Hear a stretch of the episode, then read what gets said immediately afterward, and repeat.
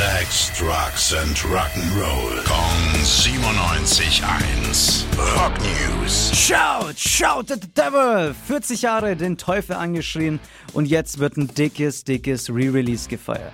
Motley Crue rücken dem 40-jährigen Jahrestag ihres Albums Shout at the Devil nämlich immer näher und jetzt haben sie eine Überraschung für den Stichtag angekündigt.